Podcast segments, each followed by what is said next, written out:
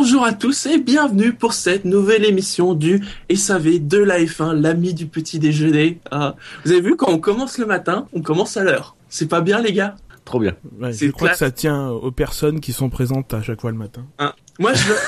la dernière fois qu'on a fait le matin, qu'on a commencé à l'heure, c'était à Bahreïn. Ouais. Allez savoir, hein D'ailleurs, est-ce que Dino a des statistiques sur l'émission de Bahreïn Non. Donc, Non mais il faut que, il faut quand même raconter notre secret, c'est que euh, le matin en fait c'est mieux parce que on, on ne dort pas. on, on- ne dort mais qu'à partir de midi. Donc en fait là on est en, pour nous on est en, vous c'est le début de matinée, nous c'est la fin de journée. donc bonjour Dino et bonjour Gus Gus. Bonjour Shinji, bonjour chers auditeurs. Bonjour à Vous avez passé une bonne non-nuit? Ouais, trop de voitures qui tournent en rond, là, euh, fou. C'est pur. Non il y a eu l'orage et j'ai eu peur. Ça me fait peur l'orage. Bien sûr, oui. Bah oui. c'est- Ah, chouette, c'est le Grand Prix du Canada. Ouais. Oui, pour l'instant, le, le moment le plus important de la journée sera la petite sieste de 14 heures, tu vois. Alors, tu sais que s'est posé la question métaphysique, pourquoi 10 heures? Pourquoi Oui. tu fais le SAV à cette heure-là alors que le Grand Prix commence qu'à 19h À vous même 20h. 20h, donc on aurait pu le faire à 14h. Et il a une hypothèse. Oui. Oui. Alors, je ne sais pas si son hypothèse est vérifiable. il a une hypothèse. C'est une hypothèse qui, voilà, qui serait plus ou moins du côté de la porte d'Auteuil à Paris, tu vois. Alors qu'en fait, non, enfin, par habitude. Parce qu'on est bien le matin. Oui, bien sûr. ah oui, on adore le matin dans le SAV. On voulait permettre à nos auditeurs de, d'écouter le SAV tout en déjeunant. Voilà. Ce qui n'est pas possible de faire à 14h. Oui. Sauf Comme euh, ça- si on se lève très tard. On n'a aucune habitude alimentaire. Allez, on va commencer cette émission par les actus du paddock et on va, on va prolonger une actu que vous aviez évoquée lors de la précédente émission. Hein. Souvenez-vous, il y avait ces inquiétudes sur le Grand Prix du Canada. Eh bien, il n'y a plus d'inquiétude à avoir puisque le Grand Prix est renouvelé pour 10 ans. Hein. Oui. Mais par contre, ça va leur coûter des sous. Et on, et on 30 remercie Burt. Oui. On remercie Burt parce que. Burt nous a envoyé, euh, donc c'est un de nos auditeurs qui, qui est du Canada, et Oui. il nous a envoyé un mail, un premier mail après la, la, la- la dernière émission pour nous rassurer euh, qu'il n'y avait pas d'inquiétude, et un deuxième mail après l'officialisation de la prolongation de 10 ans euh, pour nous dire, euh, voilà, vous avez vu, ça y est, c'est prolongé, il n'y a, pas de problème. J'ai plein d'infos. et- Ah oui, il y a une liste de chiffres. Oui, oui, oui. Alors, euh, ça vaut, euh, je sais pas combien de dollars, avec tant d'augmentation par an. Alors, il y a tant de qui ira dans les... euh, Tu les il a veux, fait les le- chiffres Il a fait le business plan. il a fait tout le business plan du Grand Prix. C'est, il y aura 17 millions de versés à la FOM qui sera euh, qui sera augmenté de 2% par an. Euh, donc c'est un contrat de 10 ans. Au total, donc sur la période, ça fera 187,2 millions de dollars versés à la FOM sur 10 ans, c'est bien. Euh, à noter donc que sur ces 187,2 millions, il y en a 62,4 millions qui seront acquittés par le gouvernement fédéral, 49,9 millions par le Québec, 12,4 millions par la ville de Montréal et 62 millions par le tourisme. Il faut ajouter à cela qu'il y aura 32,6 millions de travaux d'ici 2017, ce qui comprend la rénovation des garages, euh, la tour de contrôle et euh, l'antenne médicale, et que l'intégralité de ces travaux seront euh, soutenus par la ville de Montréal, euh, ce qui explique que, au, au final, euh, sur les retombées économiques qui sont estimées à 70 millions euh, de dollars, la ville touchera 46,9% de ces retombées. Hmm. Donc, euh, bah, quasiment autant que ce qu'ils vont payer en fait. Euh, non. Bah, 46% Ah, oui. de 70 millions et quelques, ils vont dépenser environ 30 millions. euh, Voilà. Non, Après- ils vont, ils vont dépenser, euh, ouais, ils vont dépenser 30 millions plus 12 millions, donc c'est grosso modo Oui. à peu près. euh, Ah, ils vont perdre. C'est Ah, cool, c'est la quand source même. bon investi- C'est c'est quand même toujours un plaisir d'aller à Montréal pour le Grand Prix du Canada. Qu'est-ce que t'en sais t'as- Tu l'as fait, toi? C'est toujours cool à voir le Grand Prix du Canada. Oui. En 1983, il était encore dans les couilles de son père qu'il était allé au. Canada pour voir le Grand Prix du Canada. c'est pas une grande édition, mais bon. Non, vous aimez pas ce Grand Prix? Bien sûr, bien sûr que si. Ah non mais non mais c'est un super Grand Prix. Après, on peut peut-être se poser la question de euh, parce que c'était d'ailleurs posé par euh, par Jacques Villeneuve. Est-ce que aujourd'hui, au-delà du fait que c'est un chouette Grand Prix, que en plus la piste est atypique, etc.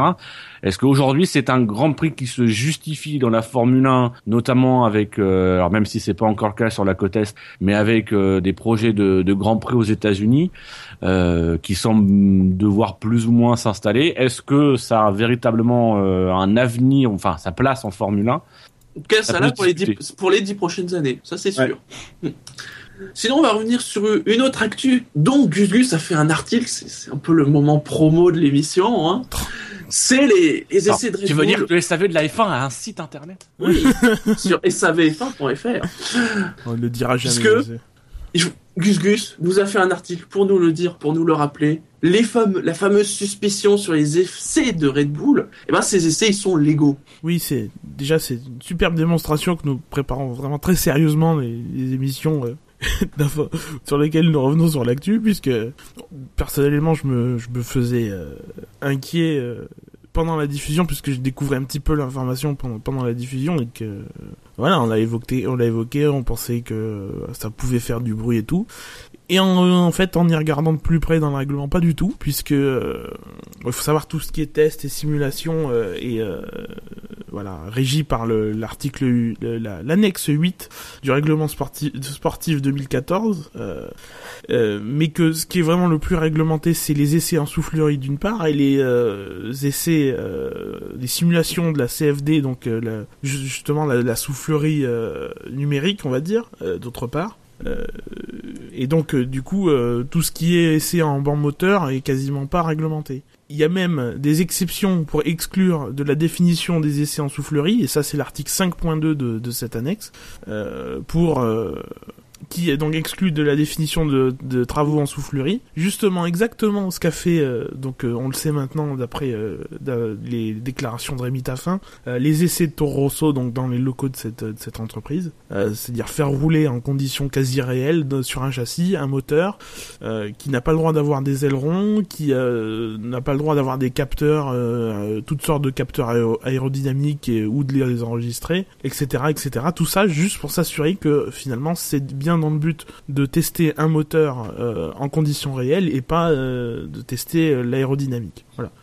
Bon, ça, il faut savoir quand même que beaucoup ont relayé l'info de Build sans quand même prendre le, le, le temps, c'est-à-dire à peu près 5 minutes hein, quand même, d'aller voir dans le règlement ce qu'il en était. Bon.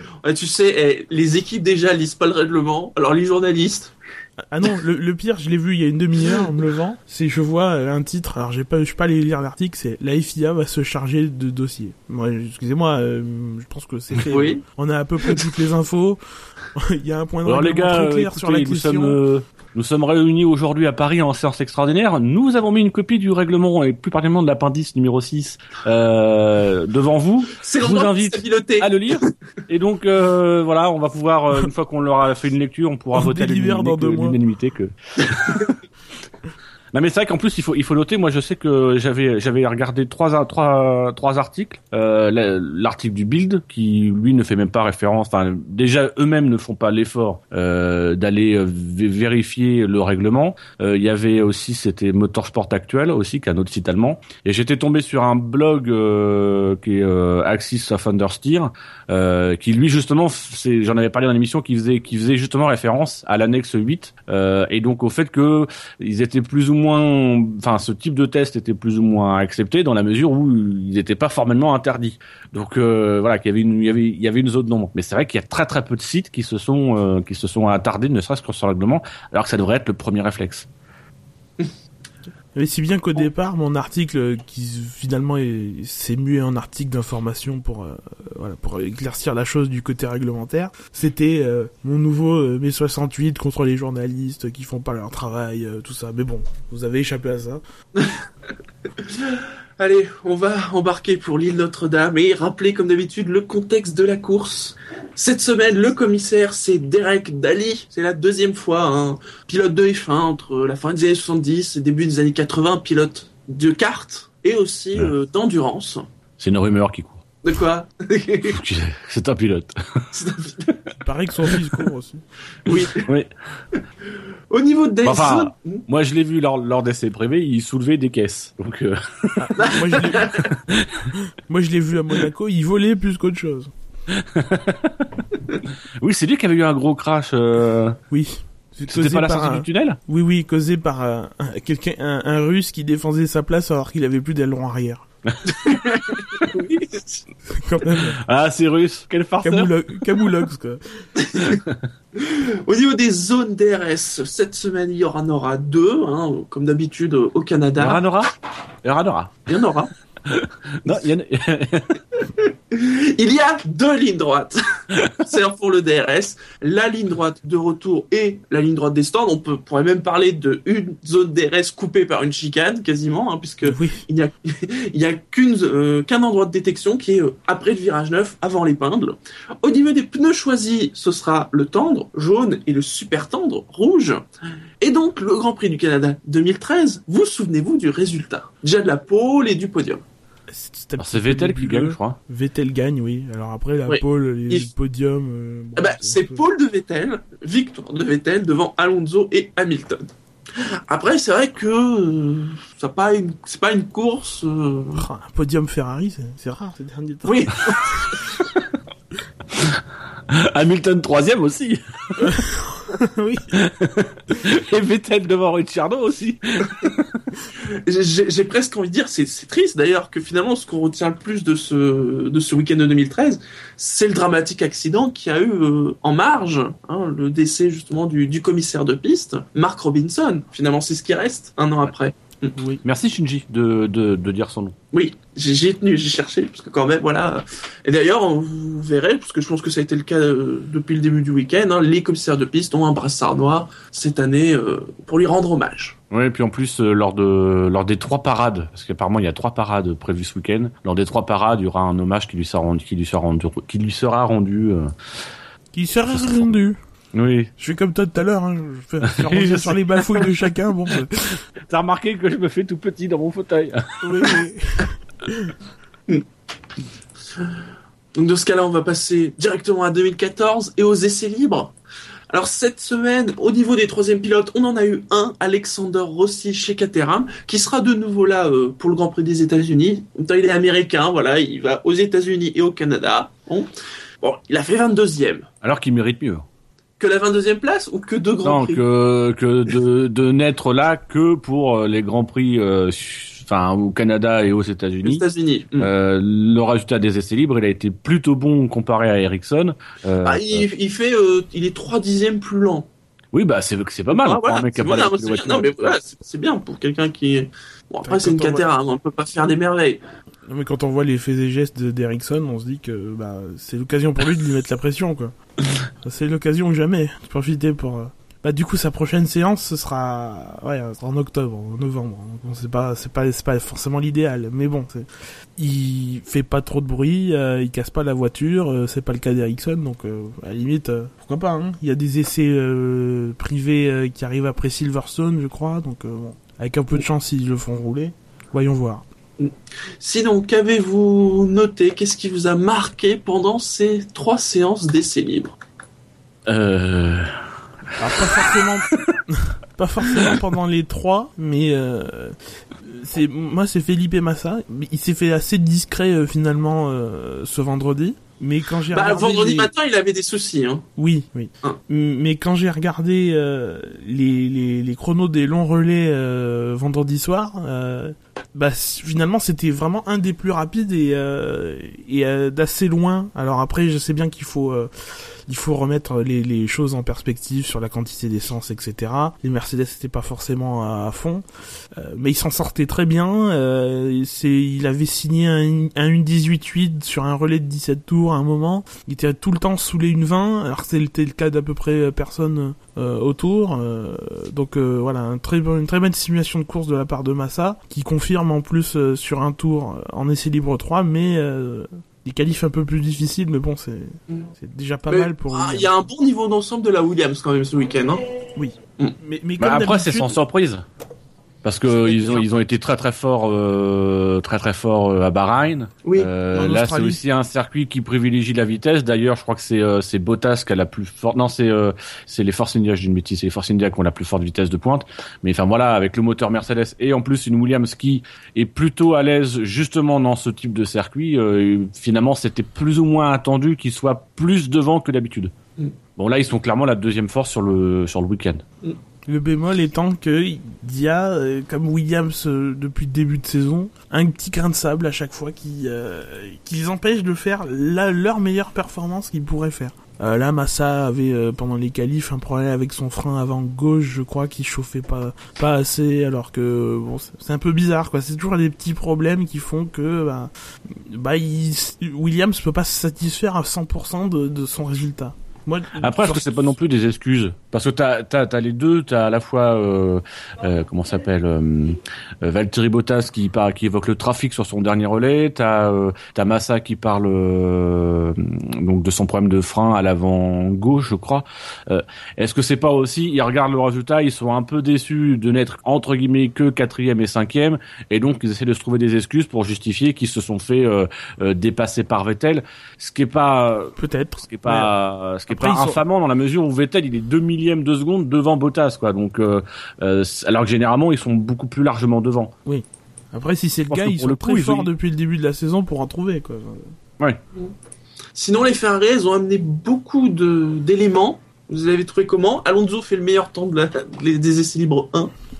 Ouais, comme souvent, finalement. Enfin, Je Mm. pense que si on faisait des statistiques, hein, si par exemple les gens en vacances euh, qui ont pas grand chose à faire, si on faisait des statistiques sur les essais libres, non, je parle pas de toi, Dino. Euh, oui, t'as les Mercedes en 1 et 2, et puis Alonso fait, euh, fait, doit être la troisième personne qui a remporté le plus d'essais libres, quoi, qui a fini. Et je, je l'avais mis dans le dernier top flop c'est euh, ils ont été que en dehors des Mercedes ils ont été que deux à battre Mercedes lors d'essais libres même de manière Mhm. générale lors de sur une sur un classement cette Oui. saison ils ont été que deux à battre Mercedes c'est Alonso qui doit en être à la quatrième euh, à la, à la quatrième euh, victoire sur les Mercedes et il y a Ricciardo une fois euh, euh, au Grand Prix de Chine lors des essais libres 3 je crois Il a pas fait exprès.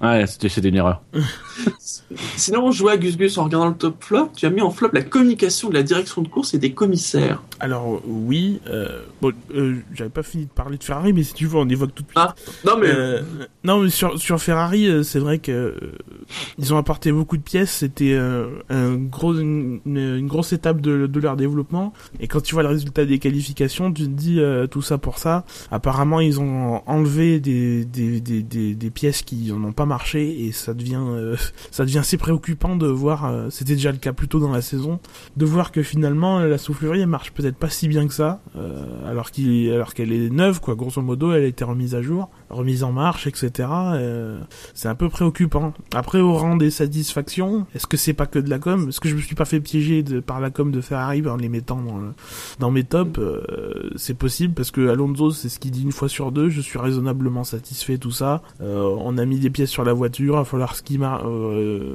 voir ce qui marche ou ce qui marche pas. Mais au rang des satisfactions, il y avait Raikkonen qui s'était dit un peu plus confortable euh, au volant de sa, de sa voiture. Mais c'est ce qui s'est vu d'ailleurs lors des essais libres, c'est que apparemment euh, donc il y avait un nouveau capot moteur qui a été essayé euh, par Alonso lors des essais libres 1 et qui a été passé sur la voiture de Raikkonen l'après-midi.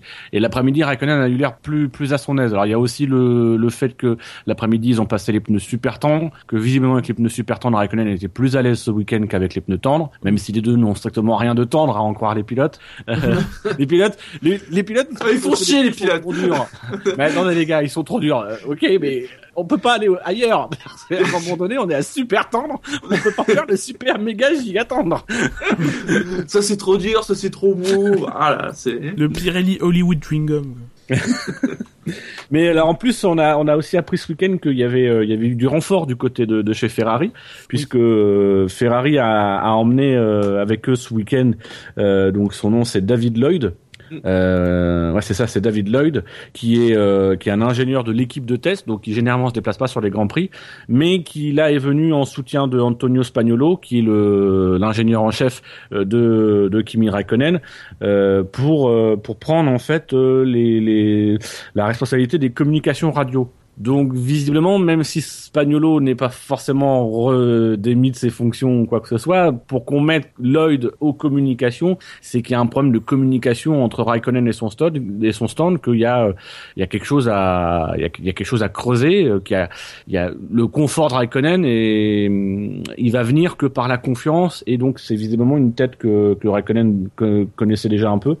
Euh, donc il faut voir si ça si ça va pas apporter un petit peu de changement et si surtout euh, Spagnolo va rester en tant que qu'ingénieur en chef. Ce qui moi me semble difficilement tenable en l'état. On n'est pas chez Mercedes, hein. on- chez Ferrari, on n'accumule pas les, les postes. hein. Elle commence à dégraisser Mercedes en plus. oui. Ah, là, sur le, le chat, ça discute sur les pneus. Bilo qui dit pourquoi non, mais sérieux, Pirelli, ils font exprès ou quoi? Bah non, mais Bah l'an oui. dernier, tout le monde a, tout le monde a, bah, enfin oui, ils font exprès. L'an dernier, tout le monde gueulait, c'était, c'était trop, trop léger. Bon, bah, ils ont fait des trucs plus durs, tout simplement. Et c'est très bien joué, du coup ils font passer les pilotes pour des râleurs, euh, etc. Quoi. Enfin, pour des gens Mm. jamais contents, les pilotes, les, les patrons d'écurie. Bon, Voilà. Mm. On n'entend plus Voilà. parler des, des, des problèmes de pneus Pirelli euh, De plus que ça, et je pense qu'ils sont très contents euh, là-dessus chez Pirelli. chez Voilà, Pirelli. au moins, oui. Et j'ai envie Même de dire si nous aussi. Le hein. super dur et le ultra dur. Ah ouais, ça, Mais euh, il faut aussi noter que euh, que Pirelli, euh, à un moment donné, il va falloir que qu'ils se durcissent un petit peu aussi dans leur communication parce qu'ils ont ils ont dit qu'ils étaient prêts à, à être un peu plus agressifs dans leur choix de pneus. D'ailleurs, je crois qu'ils l'ont été dans les dans les choix de pneus qu'ils ont fait jusqu'en Hongrie. Euh, voilà, être aller chercher des pneus un peu plus tendres. J'ai envie de dire à un moment donné, euh, c'est Pi- Pirelli. Et puis là, il y en aura qui diront, oh non, c'est trop tendre. C'est simplement leur dire, écoutez, l'année dernière, vous avez passé votre temps à râler parce que les pneus ci, parce que les pneus ça. Cette année, on, on avait prévenu, on vous a dit, attention, on va bétonner les pneus. Cette année, les pneus, ils sont béton. Et ben, vous faites avec jusqu'à la fin de saison. Et puis, bah, vous demandez à vos équipes qu'elles se débrouillent.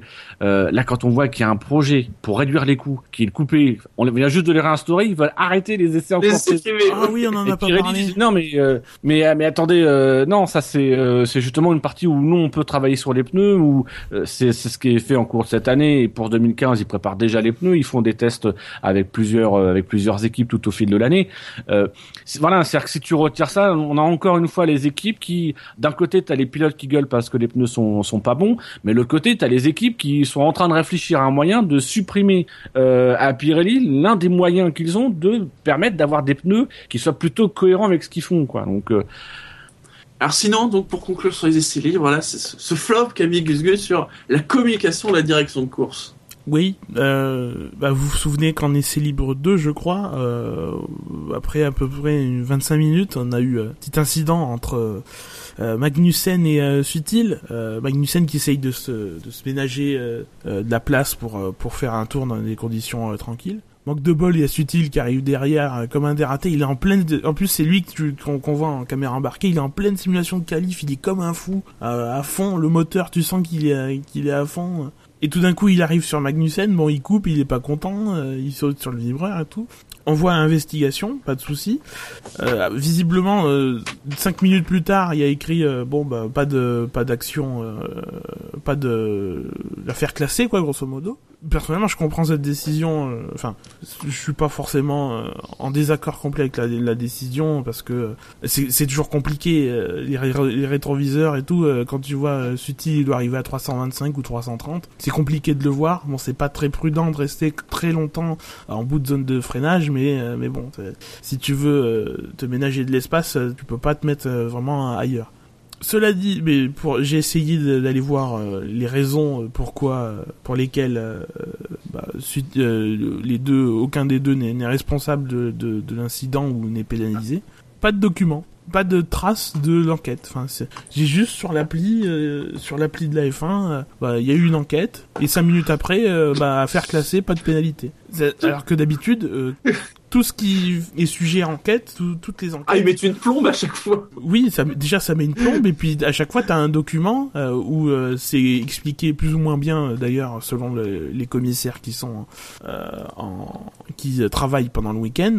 D'ailleurs tu vois ceux qui sont de qualité et ceux qui le sont pas trop. hein. Tu arrives à t'a- t'arrives à filtrer parce qu'il y en a qui justifient de manière assez chiadée leur, leur décision et il y en a pour lesquels la justification c'est l'énoncé même de la décision. C'est- il n'a pas pris il n'a pas pris de pénalité parce que parce que parce qu'il a Parce pas qu'on lui a- enfreint le règlement grosso modo Voilà. mais, euh, il faut expliquer des fois pourquoi il a enfin il a pas enfreint le, le règlement bref Ah, Parce qu'il a pas enfreint le règlement. Enfin, écoutez, nous on lit pas de règlement, mais on sait qu'il a pas enfreint. C'est tout.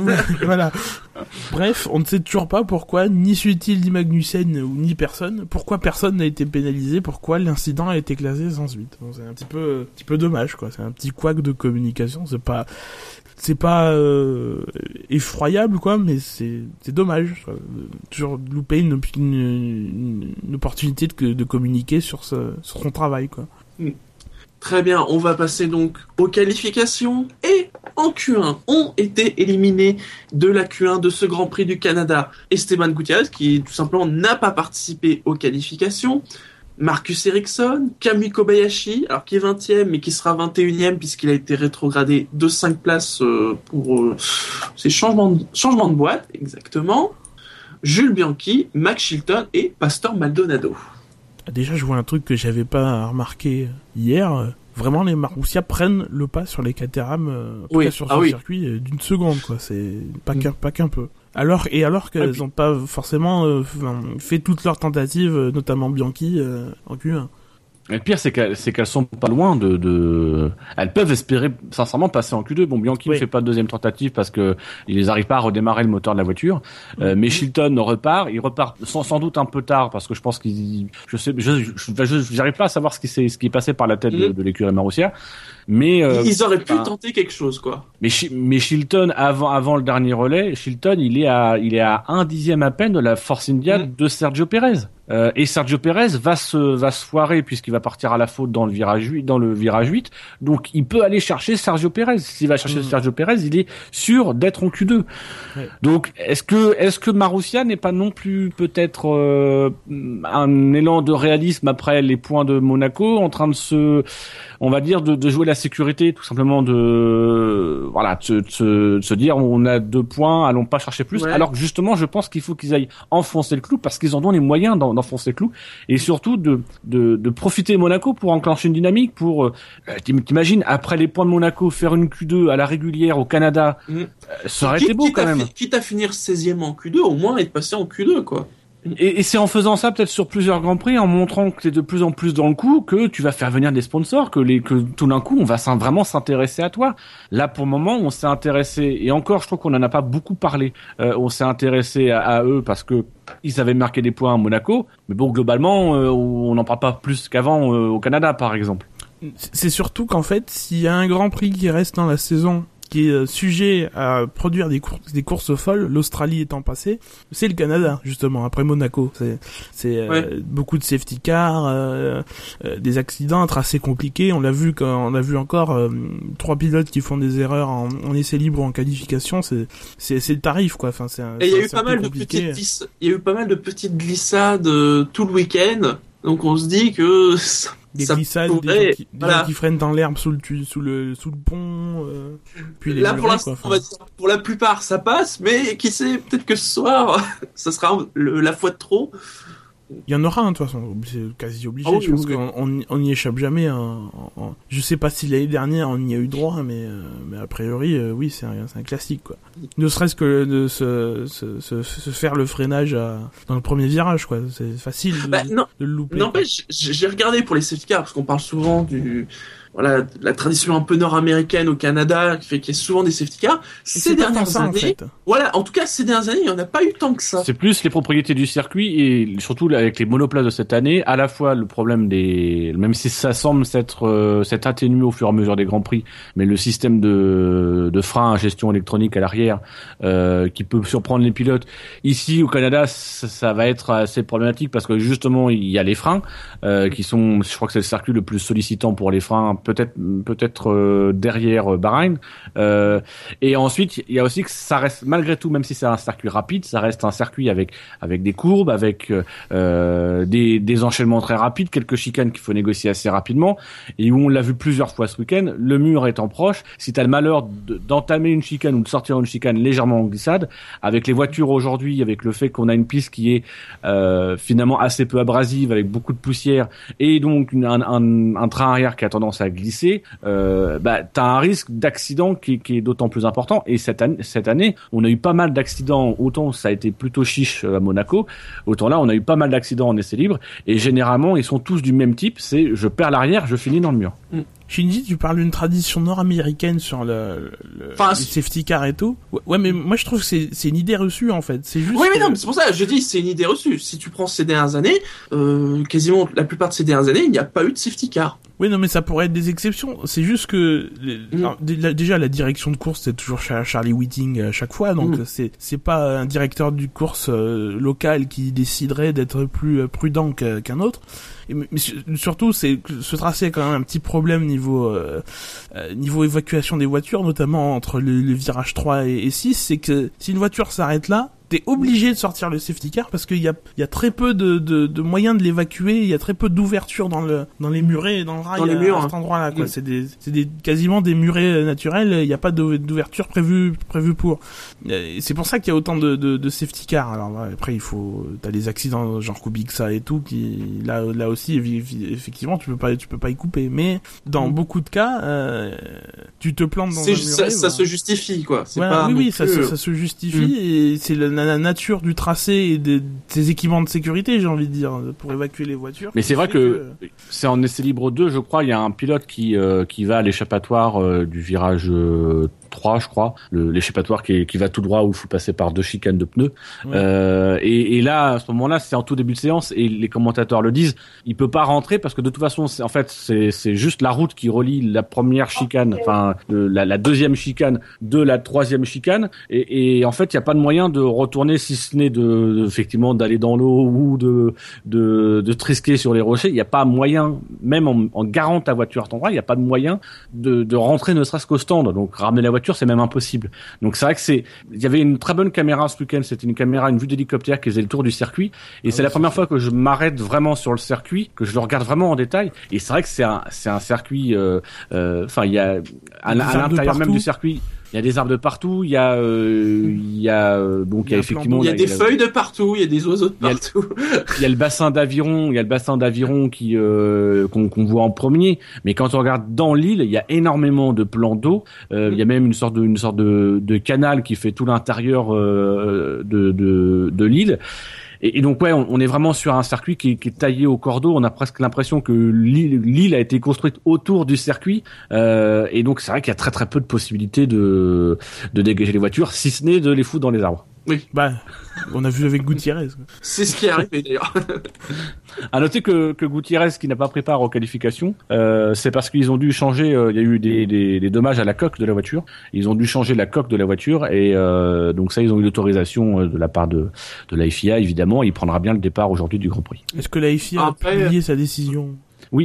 C'est c'est le premier réflexe que j'ai été faire. quand, on a, quand des, j'ai quand même été voir au cas où ils auraient mis a posteriori la décision concernant Magnussen, mais non que dalle. On attend toujours. Par contre, il y a quatre, il y y a quatre décisions différentes pour Gutiérrez. Ah bon? Oh là là. Attends que je dise pas de bêtises, t'as la 23, ça concerne euh, Pastor Maldonado, t'as la 25, ça concerne Gutiérrez, euh, donc la, 20, la 24 c'est Gutiérrez, la 25 c'est Gutiérrez, la 26 euh, C'est Gutiérrez, la Gutiérrez, 27 c'est Gutiérrez. et la 27 c'est Camille Kobayashi. Camille Kobayashi qui va changer de, de boîte de vitesse et donc qui Oui. recule de 5 places sur la grille de position, il partira dernier. Non, 25. Bah 21. Enfin, Ah bah oui parce qu'il y a, euh, il y a voilà, moi j'ai 21 et euh, Gutiérrez derrière. Sachant que Gutiérrez partira peut-être des stands pour le coup. Et sinon Maldonado, Bah, Bah, il pas problème, grand chose. Hein. problème de turbo Ouais. visiblement. ah oui voilà, c'est quand même. Il était, il était plus ou moins mal barré, mais il peut pas défendre sur sa dernière chance. euh, C'est- Il aurait jamais dû prendre le 13, franchement, c'est... Tu vois que finalement, qu'il y a- bizarrement, les problèmes un peu éliminatoires euh, compliqués, ils arrivent plus en qualif qu'en course en fait. En course, les voitures, on l'a vu. euh, elles- en fait, les voitures, j'ai l'impression que c'est, elles, elles ne démarrent plus. tout- Enfin, elles s'arrêtent d'un coup euh, au bout de deux trois tours, ou alors elles tiennent toute la course. Ouais. Euh, là, on a vu sur ces qualifs et ces essais libres qu'il y a beaucoup de voitures qui, quand même, euh, ont du mal à, ouais, à s'élancer. Rien que s'élancer, c'est, c'est un défi euh, bien plus grand que ce que ça n'était avant. Mais c'est vrai que je pense que dans, dans les qualifs, le- la problématique c'est d'abord, c'est je pense qu'ils poussent davantage la voiture en qualif qu'en course. Oui. Donc ça, je pense que ça va plus toucher aux limites euh, de, de la voiture. Et c'est peut-être aussi pour ça qu'on a eu des problèmes à Monaco de fiabilité en course. C'est que finalement Monaco c'est peut-être la seule la, la, la seule course où vraiment tu vas pousser la voiture à la limite, même en course. Euh, donc je pense qu'il y y a ce facteur-là. Et ensuite il y a un deuxième facteur aussi, c'est que les qualifications, tu démarres, tu arrêtes la voiture, tu tu la redémarres, tu l'arrêtes. Mhm. En course, t'as pas ce problème-là. tu la démarres une fois. Si elle démarre pas sur le coup, tu peux t'y reprendre deux, trois fois, y a pas de problème. Mais euh, en qualif, euh, il faut que tu sois en mesure de la redémarrer assez vite. Et s'il faut que tu passes cinq minutes à la redémarrer, ce qui est arrivé à Bianchi par exemple, bah, si tu la, tu la redémarres à trois minutes et que t'arrives pas, le temps que tu trouves le problème, etc., c'est foutu quoi. C'est toujours quand on regarde les quand on regarde les qualifications, c'est toujours assez hallucinant de voir la manière dont mine de rien les mecs qui sont à 3 minutes, ils sont en dehors de leur voiture, ils vont refaire un tour mais ils sont en dehors de leur voiture Oui. sur un circuit où tu fais un tour en 1 minute 15. Mhm. Toi tu amuse-toi à compter 3 minutes, 3 minutes, moi c'est le temps que je mais pour aller à ma voiture sur mon parking, que je monte dans ma voiture chaussette. et que je sors mon parking. C'est hallucinant le, le- la, la capacité des pilotes et des mécaniciens à, à, être structurés et euh, à passer d'une action à une autre, euh, du, du travail sur la voiture et d'un coup euh, à être prêt à temps pour pouvoir aller faire un tour qualification. Moi ça me ça m'épate et notamment ce week-end ça m'a ça m'a particulièrement tapé dans l'œil. Alors sur la Q1, c'est Hamilton qui a fait le meilleur temps devant Magnussen et Rosberg. Alors notons quand même en Q1 qu'il y a eu une petite réprimande pour Pastor Maldonado Oui, c'est vrai. parce qu'il a pas remis correctement son volant. Son volant. Alors ils ont, Q2, ils ont, ils ont, Ah. ils ont bien précisé qu'il y avait réprimande parce que c'était dans une zone non dangereuse puisque c'était dans l'échappatoire euh, justement dont je parlais tout à l'heure Mm. euh, et que donc là il y avait aucun danger. Je- J'arrive pas à comprendre en fait cette histoire de de de, de mettre le volant euh, parce que c'est c'est si compliqué que ça pour un commissaire de le remettre? va comprendre. C'est C'est- c'est la première fois que je me fais la remarque. En fait, je pense que c'est plus le fait que le pilote, il sait euh, dans quelle position il a enlevé. Il a pas forcément enlevé le volant alors qu'il était droit. Donc il sait à peu près quel angle il faut qu'il euh, qu'il euh, qu'il Ah ouais c'est peut-être ça. Ouais. Mm. Ouais, c'est une bonne c'est pour- c'est une bonne explication. Merci. Merci Gus Gus. En Q2 ont été éliminés Adrien Sutil, Daniel Kvyat, Romain Grosjean, Sergio Perez, Kevin Magnussen et Nico Hülkenberg. Je me suis fait chier dans cette deux. Décevant les Force India notamment. Ouais. Ouais.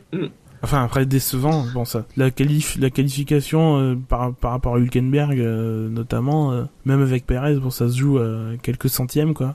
Le dixième c'est Verne, il est en 1.16 255, Hülkenberg il fait une 16 300. Bon. Ouais, c'est un demi dixième. Ouais. Mais j'ai même envie de dire les Force India, elles sont décevantes sur l'ensemble du week-end. C'est typiquement un Grand Prix, on pouvait les attendre. D'ailleurs, à Bahreïn, elles font, elles font le podium avec Pérez, donc on pouvait les attendre.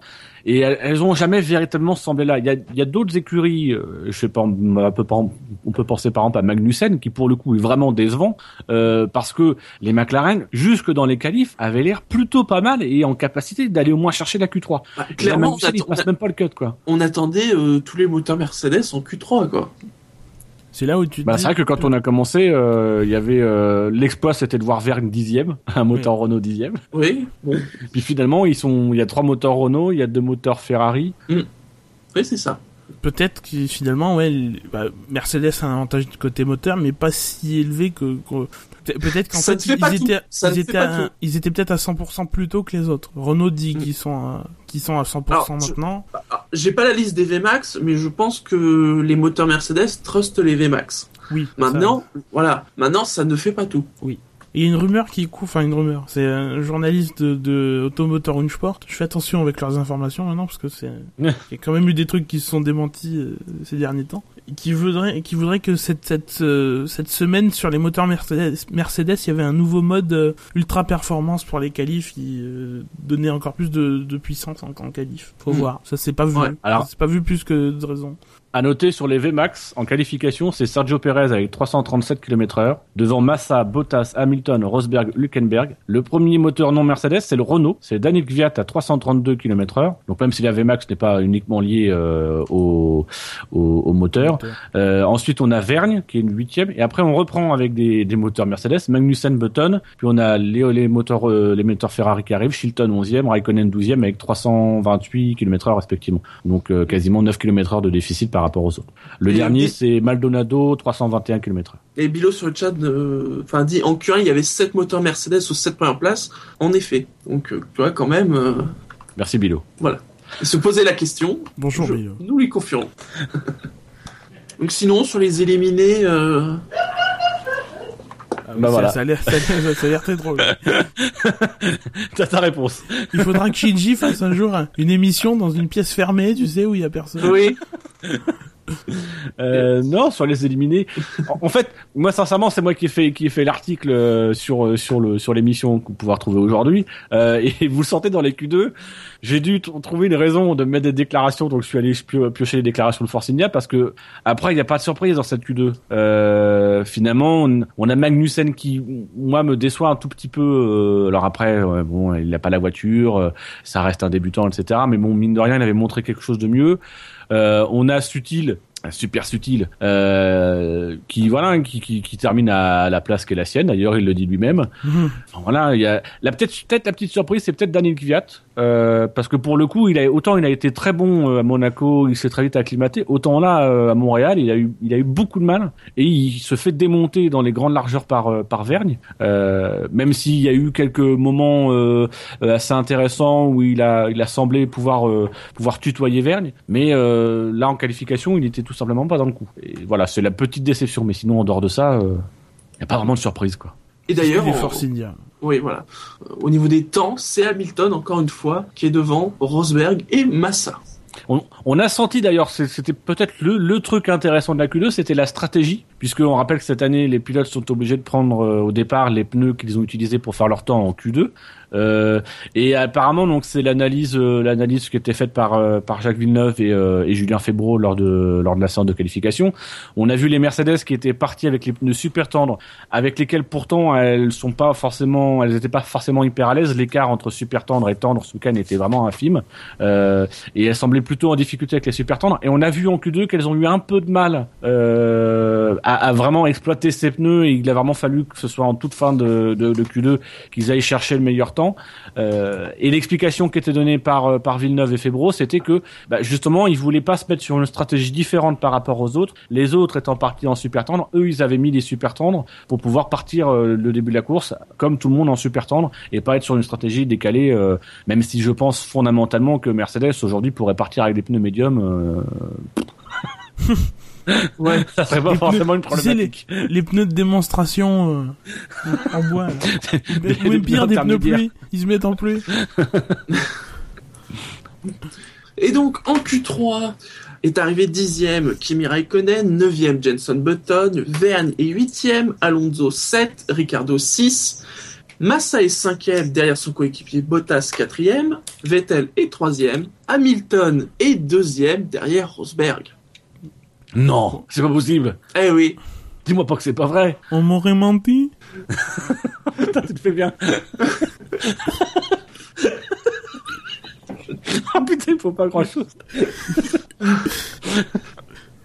eh oui, Rosberg est, un, est en pôle pour un poil de castor. Oui, et il a fait, il a fait du super travail. Il a été euh, vraiment et, du beau boulot. euh, C'est mérité. euh, a dominé Voilà. de la tête et Dixit des Lewis épaules. Hamilton. C'est quand même, c'est quand même la, la conférence de presse. C'est c'est l'antagonisme complet du précédent Grand Prix. Là, pour le coup, c'est on a Lewis Hamilton qui nous dit oui, c'est bien pour l'équipe de faire la première ligne. C'est alors autant il a été un petit peu C'est vrai que c'est rare cette à année. Monaco. Et t'as Autant là, la- il en a fait- été le, le team player idéal. Mais en fait, t'as l'impression que c'est Hamilton qui a fait la pole quand tu regardes les déclarations. Oui. Et t'as Rosberg qui dit euh, parce que bon euh, Hamilton c'est vrai qu'il a il a trois trois trois ou quatre pole positions au Canada, trois victoires. Euh, donc il a il a quand même un beau palmarès pour sa carrière euh, qui Oui. reste malgré tout assez courte. Euh, en tout cas de, de taille moyenne maintenant. Euh, et, et on a donc on- Rosberg, justement. Parce voilà, c'était un peu son que- territoire. voilà, c'était plus son truc que, que Rosberg. Et Rosberg, il a dit euh, Oh bah vous savez, euh, je connais pas forcément les stats de Lewis Hamilton, même si je sais qu'il est très fort ici. tu vois quand même le mec, il fait, qui fait ouais bon bah voilà, je sais qu'il est fort effectivement. Avoue que c'est toi qui lui avais envoyé les stats. Non, T'as pas eu le temps? Non, j'ai pas son numéro, j'ai que son adresse mail. Je suis pas sûr qu'il regarde ses mails. il a un BlackBerry, rappelons-le. Ah oui, oula, oui. faut- Ah oui, c'est vrai. Ne cherchons pas. Vous remarquerez d'ailleurs qu'aujourd'hui on n'en parle plus. Hein. C'est- Et les MMS sur leur téléphone portable. De quoi? De Bla- Du sponsoring BlackBerry ou de BlackBerry tout court? De BlackBerry tout court. on les voit plus faire des pubs avec, hein. c'est étonnant. Ah, Après, en dehors de ça, il y a pas de match. une vraie stat, hein, euh, nous dit Hamilton, c'est soit podium, soit crash au Canada. C'est pas faux. Si d'ailleurs il pouvait euh, éviter de se cracher dans l'arrière de la voiture de Kimi Raikkonen, ça serait bien. Bon, ça va être difficile. Ce en tout cas, ça va être C'est peu probable. Je suis fasse un d'accord. meilleur, je veux dire qu'il fasse un meilleur choix s'il y a deux voitures arrêtées. Quoi. Oui, voilà. Enfin, tu me diras, euh, c'est peu probable. Oui, c'est probable. Va juste falloir attendre qu'il soit derrière Raikkonen, ce qui devrait prendre 7 ou 8 tours. Non, mais vous êtes méchants, il y a les deux Ferrari en Q3. Bon, c'est habituel, mais je... Encore heureux, tu sais. Encore- Rappelez-vous, hein, Shinji, c'est quelqu'un qui nous pronostiquait en début de saison que Kimi Raikkonen, dans les points, c'était un pronostic risqué. Ouais, Donc, oui, effectivement, des. Ferrari en Q3, c'est dans sa logique. Ah, Il Oui, va mais finir tu par- sais, c'est aussi il va moi finir qui par disais il y a avoir six raison. c'est aussi moi qui disais il y a six mois, non mais vous vous rendez compte, Alonso Raikkonen, Ferrari, si ça se trouve, ça peut tout déchirer. Je l'ai ah bah, ça- On a oublié- tout, hein. on, on a oublié le troisième élément, tu sais. Raikkonen, Alonso, Ferrari.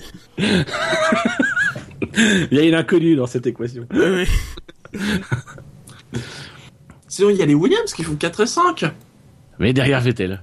Pas Oui, c'est vrai, derrière Vettel. pour deux millièmes. Hein. C'est Vettel sort un super tour. Euh, Il y a euh, comment s'appelle euh, euh, Au début, il est, il est derrière Ricciardo et puis il y a son son ingénieur de course euh, Guillaume Roquelin qui lui dit "Écoute, tu peux gagner dans le premier secteur." Et il, il, il claque un bon temps. Il, il se hisse troisième pour deux millièmes devant Bottas. Euh, Ouais. Les autres n'arrivent pas à améliorer, je crois. Euh, et, et le pire, c'est que lui derrière explique "Non, non, mais le premier secteur, euh, je, je, ça n'a pas été bon. c'est plutôt dans le deuxième secteur qu'il a réussi à faire la différence." Mais euh, c'est très intéressant ces déclarations parce que tu vois que malgré euh, l'expérience que commence à avoir Vettel, il, il progresse encore. Enfin, il dit euh, texto, euh, j'ai trouvé une très belle trajectoire dans telle chicane que j'arrivais pas à passer, euh, machin. Tu, tu, tu sens que même même en étant qua- quadruple champion du monde, il y a toujours toujours une marge de progression, euh, des améliorations à aller chercher. Tu peux toujours faire mieux. T'es jamais de toute façon sur le tour parfait, sur euh, les réglages parfaits, etc. Et tu sens effectivement qu'aujourd'hui c'est un pilote qui se cherche avec sa voiture. Ce ça, ça corrobore ce que ce que disait euh, Adrian Newey, c'est qu'il faut qu'il apprenne à piloter cette voiture. Aujourd'hui, il a une voiture, en tout cas la Formule 1 d'aujourd'hui, alors qu'on pensait sur le, des considérations de gestion, d'économie, etc. que c'était taillé pour lui. On se rend compte que peut-être que le, le- la, la philosophie du règlement est taillée pour lui, mais dans la pratique, le comportement de ces voitures n'est pas exactement ce qu'il aime. Il faut qu'il s'habitue, il faut qu'il s'adapte. Et là, on, on voit, et c'est pour ça effectivement moi j'avais pris cette déclaration-là et qu'elle est très intéressante, c'est qu'effectivement on voit un pilote qui est en train de réfléchir sur son pilotage, sur sa manière, et qui même en qualif, même pour aller chercher un tour, se remet en question et va essayer d'aller chercher la meilleure trajectoire possible, quitte à devoir abandonner une autre trajectoire et va prendre des risques. C'est ce qu'il dit. Il dit premier secteur est pas forcément bon, dans le deuxième je prends des risques et ça paye parce qu'il fait troisième. Sinon, il y a, y a Verne qui fait 8. Bon, il va encore lui arriver un truc en course, mais euh, bon. Oui, alors à quel tour il se prend une marmotte Puisque c'est- Il y a des marmottes au c'est- Québec c'est sur, lui que ça va tomber, la marmotte. Ça fait des années qu'une voiture doit s'en prendre une, bah ça, ça va pas louper, quoi. Pourtant Milka Hakkinen n'est plus là. Oh, c'est dur. Milka- Mi- pourtant, Milkaduno n'est pas là, tu vois, ça aurait été, ça aurait été plus facile. Ah ah oui ah ah ouais ça bien. Faut connaître. Ah qui ne connaît pas Milka Duno oui. Bah, le pied de la vache, quoi. Donc sinon, rien d'autre à rajouter sur euh, cette Q3 Bah les Ferrari un peu loin. Alors Ouais. après, je, je pense que on peut être déçu. bah, C'est-à-dire qu'il y a les Williams qui ont, voilà, C'est-à-dire que voilà, on, on peut être déçu au regard des, des prestations dont on a vu Ferrari qui était pas mauvais en essai libre. Euh, maintenant, effectivement, si on considère que les Williams étaient euh, étaient devant euh, et que l'on voit que les Red Bull, traditionnellement de façon depuis le début de saison, euh, se sortent les doigts du cul en qualification et, et, et accentuent leur avance ou se créent une avance, bah finalement les voir, euh, c'est Alonso septième et Raikkonen neuvième, je crois. Euh, bon, finalement, ils sont à leur Dix. place. Quoi. Dixième. Il Dixième. a fait qu'une seule, qu'une seule tentative. Il est devancé par Button. Oui, parce que Button est en Q3 Button en Q3 Oui, What the c'est vrai C'est le cliffhanger de fin de qualif, quoi, c'est... Waouh C'est vrai qu'en début de qualification, on a eu un doute, hein, on le voyait pas. Oui. Après, on a compris qu'en fait, non, c'était une stratégie. D'ailleurs, On cherche on- encore le but, mais euh, Petite remarque sur, vous savez, le, le long téléfilm de est-ce que McLaren aura un sponsor titre cette année hein? Vous avez remarqué, ça commence à être la dèche parce qu'ils commencent à remettre Oui. des sponsors qui sont déjà passés cette année. Ouais, là, c'est Johnny Walker qui était censé. Alors, ils étaient censés. Ça, ça, me- ça me fait toujours rire. Encore une fois, les journalistes, ils ont le don pour mettre les titres. Ou peut-être. Alors là, peut-être pour le coup, là, que McLaren, ils en avaient aussi mis une couche. Euh, à Monaco, ils étaient censés avoir une livrée spéciale Johnny Walker. Non mais Et en fait, il ils avaient juste le Johnny Walker disent- qui était posé sur le museau. non mais selon eux, c'est une livrée spéciale euh, toutes les semaines en fait. Enfin, Ouais. dès, l'Australie, ils disaient c'est- livrée, c'est- c'est juste c'est- le logo qui change. c'est- Tu Cette changes deux autres c'est bon quoi. Non mais dès l'Australie cette semaine c'est une livrée spéciale mobile 1. Oui bon bah on a vu ce qu'il Ouais. en est quoi. La livrée a pas changé plus, euh, plus que ça euh, sur toutes les courses finalement. Sur- C'est la septième fois que c'est la même livrée. C'est la définition du mot livrée qui est qui est qui est un peu euh, qui est un peu Non, ce galvaudée. qui change, c'est le casque des pilotes. Ah Parce bon que là, du coup, le Johnny Walker sur la, sur la bande des sponsors, sur le casque des pilotes, ça fait bien pourri. J'ai même pas vu. Ah non, mais attends, ne regarde pas le casque de Magnussen. Oh mon Kevin. Oui, c'est vrai. Tu vois, tu, C'est bizarre, tu la ramènes le- moins depuis que Oui, c'est vrai, c'est ce que j'allais dire. Le gars, il, Hein, fier en était très content après l'Australie, puis après il s'est fait tout, tout calme sur, sur les courses qui suivent. Et si demain il fait podium, alors là, vous, vous, vous en entendrez parler. Applaudissons ton flair, hein, fan de Ferrari et de Kevin Magnussen, moi je dis bravo. C'est vrai, c'est vrai que j'aurais dû être fan du numéro 44, et, tu vois, de naître le 44 janvier. Ah ouais C'était donc cette semaine la septième pole de Nico Rosberg, la 24e pole du constructeur Mercedes et la 106e d'un moteur Mercedes à une moyenne de 209,680 km heure. Alors, est-ce qu'il y a un truc... Euh, faut que je regarde sur Stat F1, parce que... Euh, Lewis Hamilton, il a dit dans sa conférence de presse qu'ils allaient écrire l'histoire aujourd'hui. Voilà, euh, let's write the story tomorrow. Euh, et, et story ou, the history? Euh, et, euh, history. C'est peut-être une histoire de nombre de victoires, quelque chose comme ça, non? Alors c'est ça que je vais regarder vite fait parce que je me suis dit mais pourquoi? Alors est-ce que Schumacher au Canada, on a que- gagné 6 ou 7 alors. Bon, parce que si- si- s'il y a rien, ça veut vraiment dire que le mec il était en mode euh, je suis super positif. C'est- Demain on va. Parce que, alors, je regarde en termes de constructeurs, Mercedes, ils ont 19 victoires. Devant eux, c'est Tyrrell avec 23. Donc c'est pas ça. Mais c'est peut-être un nombre de doublés consécutifs ou un truc dans le genre non? Voilà, t'en t'en demandes beaucoup. En termes de victoires consécutives, c'est absolument pas euh, pareil, enfin un record Ah non. Ça particulier. n'a rien à voir avec le Canada, puisqu'il en a, euh, Hamilton en a gagné 3 et Schumacher 7.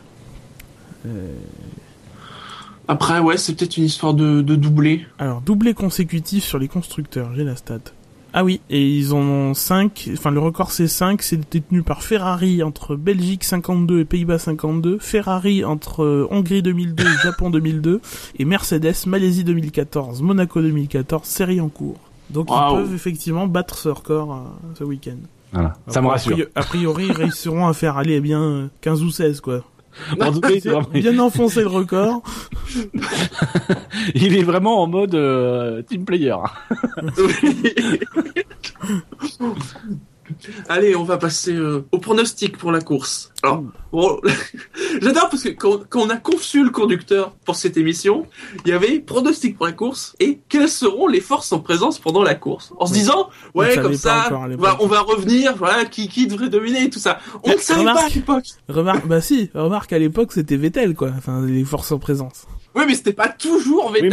mais on l'a, on l'avait fait en connaissance de cause. Là, si on avait su que ce serait pas Vettel, on aurait peut-être conçu les choses différemment. Si je peux me permettre une remarque justement sur la comparaison entre la domination de Vettel et celle de, de Mercedes, il y a un truc qu'on peut pas retirer à Mercedes, c'est que comme les deux pilotes doivent se battre, bah ils sont obligés de faire la meilleure course possible. Bah oui. Vettel, on a toujours senti qu'il en avait sous le pied et finalement on, s- on, on- on ne saura jamais, à part peut-être à Singapour euh, l'année dernière, on ne saura jamais ce qui se serait passé s'il avait eu de l'adversité, parce que c'est pas Weber qui allait lui en, lui en donner malheureusement. Bah, c'est ça, je dirais. C'est que là, cette année, voilà, on voit ce que fait Rosberg, on voit ce que fait Hamilton, comparé avec ce que faisait Vettel et à côté ce que faisait Weber. Mais moi, je me rappelle ça. avoir posé la, je me rappelle avoir posé la question dans, dans un SAV euh, il y a peut-être, il y a peut-être un ou deux ans, euh, qui était de savoir si justement euh, Red Bull ne, comment dire, ne se, comment dire, ne, ne, ne dominait pas volontairement en fait. volontairement, ils n'écrasaient pas la concurrence. Alors, je pense qu'il y avait des raisons techniques parce qu'on sait qu'ils étaient limites sur pas mal de trucs, notamment dans l'interprétation de la monoplace et que ça avait, on, a eu plusieurs abandons de fiabilité, etc. Donc, il y avait sans doute cet aspect-là. Mais je pense aussi que, euh, et on le voit cette, année avec Mercedes, c'est vrai que euh, pour moi, la domination de Mercedes est encore plus écrasante et c'est sans doute l'une des, des dominations historiques de la Formule 1, mm. est encore plus écrasante que celle de, de Red Bull parce que là, enfin, c'est même plus la victoire dont, dont, on se pose la question, c'est même le, le, doublé. On est sûr chaque week-end qu'ils font le doublé, sauf catastrophe nucléaire. Euh, et, et, et, chez, euh, et ce qui est étonnant, c'est qu'on a l'impression du coup que c'est simple chez Mercedes. C'est-à-dire qu'on en vient même à diminuer leur, leur, leur domination en disant c'est simple ce qu'ils font. C'est-à-dire que c'est tellement simple qu'il n'y a pas de concurrent, il n'y a rien, ils dominent, ils peuvent se battre entre eux, c'est hyper simple. Là où justement l'effet inverse chez Red Bull, c'est que bah, comme c'était toujours un tout petit peu, ça dominait jamais, ça contrôlait beaucoup les courses, euh, bah, ça, ça tendait à montrer que c'était plus difficile, que certes ils dominaient, mais ils dominaient parce qu'ils devaient contrôler, parce qu'ils devaient, euh, ils gérer euh, la course, ils devaient gérer la voiture, et puis ils, devaient, étaient même obligés d'avoir un pilote numéro un, un pilote numéro 2, donc mine de rien, même si c'est une domination, ça donne quand même l'impression d'une domination menacée. Là où Mercedes, t'as pas du tout l'impression d'avoir une domination menacée, parce que ils font ce qu'ils veulent. Et t'as l'impression qu'en plus, le, enfin, euh, notamment au niveau de la, de la, de la, bagarre interne, euh, bah, les difficultés viendront peut-être pas forcément de, de là. Euh, les, les, rares fois où euh, Weber et Button et Button, Weber et Vettel se sont montrés à peu près au même niveau sur un week-end, bah ça a clashé en, en Turquie, en Malaisie. Alors que là, euh, ça fait euh, trois, ça fait, il y a eu trois courses où vraiment les affrontements étaient directs. Et pour l'instant, il n'y a pas eu de d'irréparable. Enfin, c'est Mercedes en tout cas en interne a géré ça bien mieux que Red Bull ne l'a fait, alors qu'ils ont eu beaucoup moins d'occasions de de gérer ce genre de, de situation. Et, et, le sol irréparable a été quand même pas mal monté en épingle. Oui. Euh, à la fois par euh, par euh, par les médias euh, suite aux qualifications de Monaco et par Hamilton euh, qui a voilà qui a été aussi mis dans un contexte qu'on peut pas dissocier les deux. Le contexte médiatique, la suspicion généralisée qu'on avait fait peser, notamment par les médias qui se sont bien amusés de cette histoire-là sur le drapeau jaune, ont aussi placé Hamilton dans des dans des dans des circonstances où on sait qu'il est plutôt assujetti à pouvoir être vite, vite fait parano. Euh, et donc voilà, mais sinon en dehors de ça, c'est pas vraiment un accrochage entre les deux pilotes. Même si je crois pas une seule seconde qu'ils soient redevenus copains et que, enfin voilà, tout ce qu'ils nous racontent pour moi, ça me, euh, voilà, on est amis, compagnie, moi ça me, ça sent le message de com. Malgré tout, comme tu l'avais dit lors de la précédente émission, ça sent fin de soirée. C'était pas aussi catastrophique. Voilà, allez, ils sont, ils sont allés au restaurant tous les deux. Alors même c'est pareil, c'est-à-dire que c'est, je me suis fait la remarque. On a une interview de Lewis Hamilton par Canal Plus où il dit, euh, on a une bonne relation, euh, relationship. Le traducteur traduit par amitié, mais relationship et amitié, c'est pas du tout pareil. On peut avoir des bonnes relations avec des personnes et une amitié. J'ai une amitié pour pour Shinji par exemple, mais il y a, y a d'autres personnes pour qui j'ai simplement une relation. Ça m'empêche pas de bien m'entendre avec eux, mais effectivement, à un moment donné, euh, euh, je vais pas passer du stade de l'amitié. Donc, c'est quelque chose qui, qui, qui, est pénible de la part des médias de toujours nous vouloir nous vendre cette amitié qui, en l'état, on ne peut pas du tout la juger. Il y a que eux qui savent si véritablement ils sont amis ou pas. Euh, et en, l'état, quand on écoute leurs déclarations, ils utilisent quand même assez peu souvent le mot ami. C'est plutôt effectivement, on se connaît bien, on, se suit depuis quelques années, on a une bonne relation, mais c'est pas ami. Euh, arrêtons de galvauder le mot ami.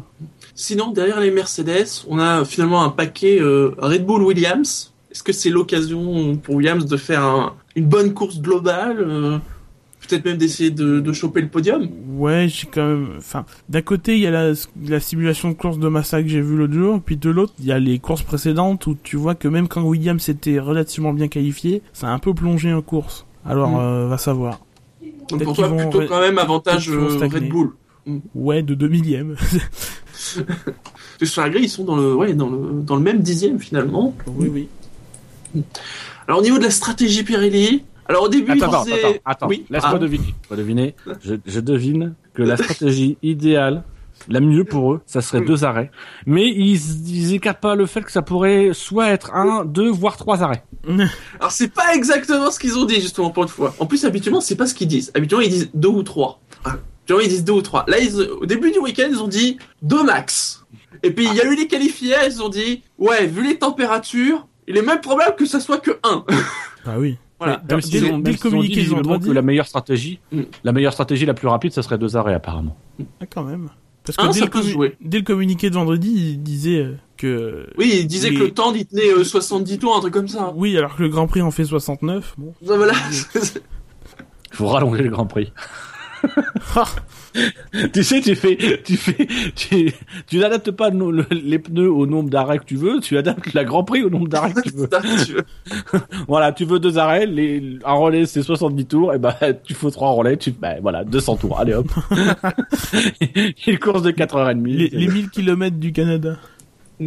Et c'est vrai, comme le souligne euh, Bilo, euh, vu le faible temps passé au stand, mieux vaut deux arrêts. Je pense que c'est ce qui fait justement euh, Oui. euh, que la stratégie à deux arrêts peut, peut être euh, peut être efficace. Et justement, c'est que Mais un, c'est ça la- peut se jouer. C'est, c'est, ça peut marcher, en tout cas. ça doit être faisable. derrière Silverstone. euh, ça doit être derrière Silverstone la, la stratégie la plus, euh, enfin le, le le temps passé au stand le plus court. Plus Ouais, court, tu hein. ferais pas ça à Bah, c'est Monza. vrai que euh, la ligne est rapide. hein. Alors ensuite, au niveau des pronos, le podium. Moi, je pense qu'il va pas y avoir de surprise hein, sur ça. euh, on va rester sur du Rosberg, Hamilton et même Vettel en troisième.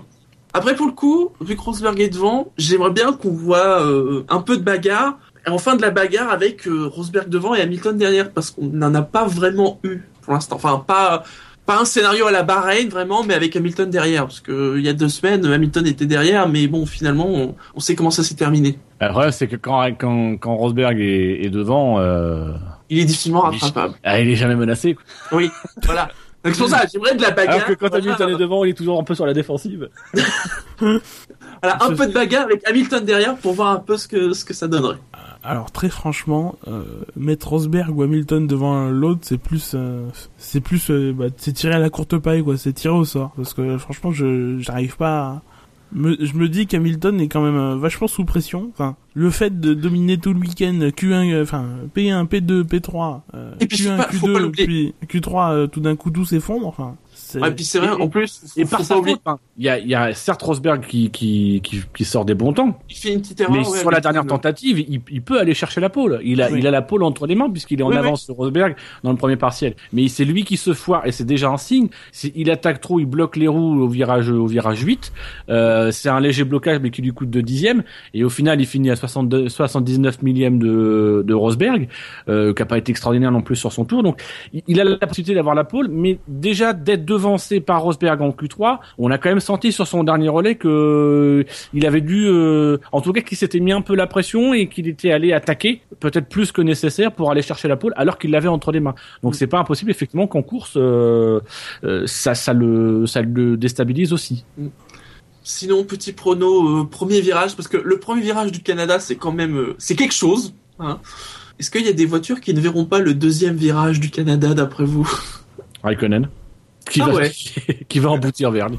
Quand il fait une paire de coups. Je prédis un tonneau de d'Ericsson. Ah ouais, un truc dans de l'arrière, ça pourrait être pas mal, ouais. Ouais, co- comme Wurth il y a, y a 15 ans. quoi. Hmm.